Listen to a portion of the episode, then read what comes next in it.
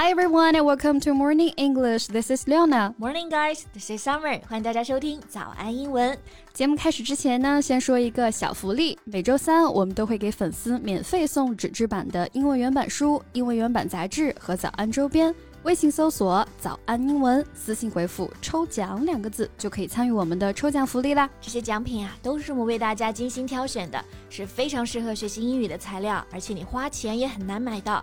坚持读完一本原版书、杂志，或者用好我们的周边，你的英语水平一定会再上一个台阶的。快去公众号抽奖吧，祝大家好运 ！Summer, have you watched the new Barbie movie yet? 啊、i hope I could squeeze time to the cinema 。我已经被安利好久了，但实在现在没时间去。 Without saying any more, it's definitely a film worth going to the cinema. 那你可必须得去看看啊！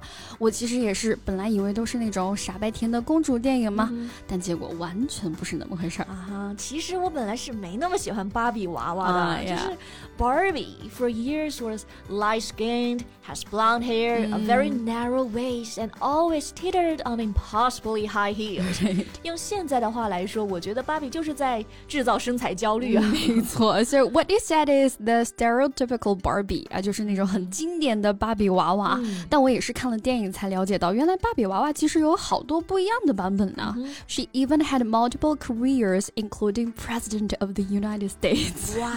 Wow, that's really surprising to me. So can't wait to watch the movie. So how about we talk about it today? That would be great.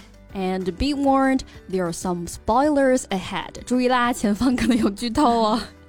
那我们今天的所有内容都整理好了文字版的笔记，欢迎大家到微信搜索“早安英文”，私信回复“笔记”两个字来领取我们的文字版笔记。嗯， 那以前其实我们有看到过芭比娃娃的动画啊。嗯 But this film, it is a first live-action Barbie film. 是第一次真人版的芭比电影。嗯啊，其实最近我们看到很多这种动画 IP 啊，都开始真人化了。啊，是的，对，比如像之前的花木兰呀、美人鱼呀，嗯哎，其实都可以说 live action film。live action，哎，就表示实景真人的。嗯，所以这个 live-action movie or film 就是真人版电影了。Right now, the film Barbie has shattered this year's box office record in its opening weekend with 155 million in the ticket sales. 芭比电影啊，上映的首周就打破了上半年的票房记录。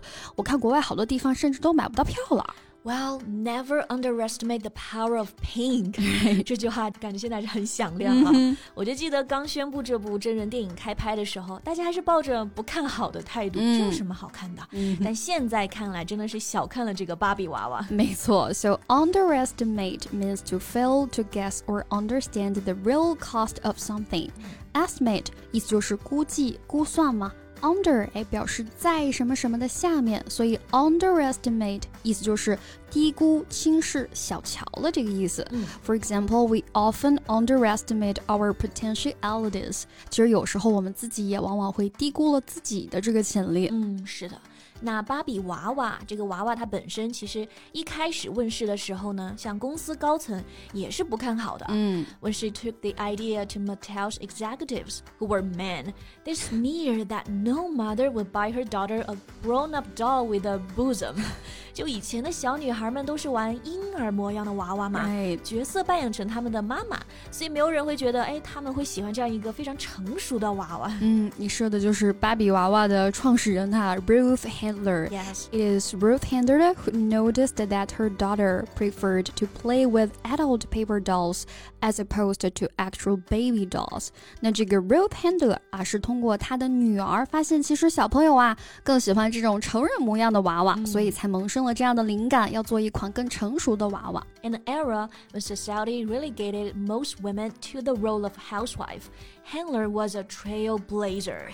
在那样一个女生就是家庭主妇的年代呢，这个 Ruth 可以说是开创了一个新的先河啊。嗯，那这里的 trailblazer 意思就是开拓者、先驱者。没错，那我们理解一下这个词哈、t r a i l 就是踪迹、小径、小路的这个意思嘛。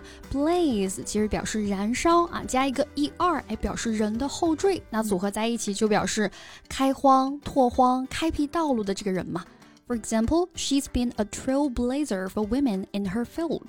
作为女性啊，她在自己的领域一直都是一位开拓者。嗯，那电影里面的 Barbie 可以说呢也是 Barbie Land 这个里面的开拓者了。Right, because of the existential crisis, the stereotypical Barbie must travel to the real world, which is a patriarchy society. Yes, patriarchy，嗯，这也是这个电影的核心关键词啊，意思就是父权制、父系社会。嗯，那你 看，在芭比世界里呢，可以做总统的女生，在现实世界里却只会因为身材而被调侃啊。women's capacities have been infinitely diminished under patriarchy。可以说呢，在这个父权制下，女性的能力是被无限的削弱了。Well, this is the real world. 那这也是这部电影啊能够引起很多人共鸣的地方。But Barbie Land actually is a matriarchy. 那相反呢，芭比世界啊其实是一个母系社会了。嗯、所以父权制 patriarchy 是以 P A 开头的，母权制呢 matriarchy 是以 M A 开头的。所以可以理解一下，全世界的爸爸妈妈的发音其实都是啊，爸爸妈妈这样的，对，这样就很好理解了。嗯，OK，所以本来呢，在芭比世界里存在感不强的有个 Ken 嘛，嗯，在现实世界里呢，却感受到了父权之下男性的优越感。So Ken learns about the patriarchal system and feels respected and accepted for the first time. Right, and returning to Barbie Land, he persuaded the other Kens into taking over the Barbie Land. Everything got out of order，可以说是全乱套了。是的，是的，out of order，这就可以表示混乱、没有秩序。嗯，就比如幼儿园的老师们可能就会经常用到这个词了。Don't get out of order, children.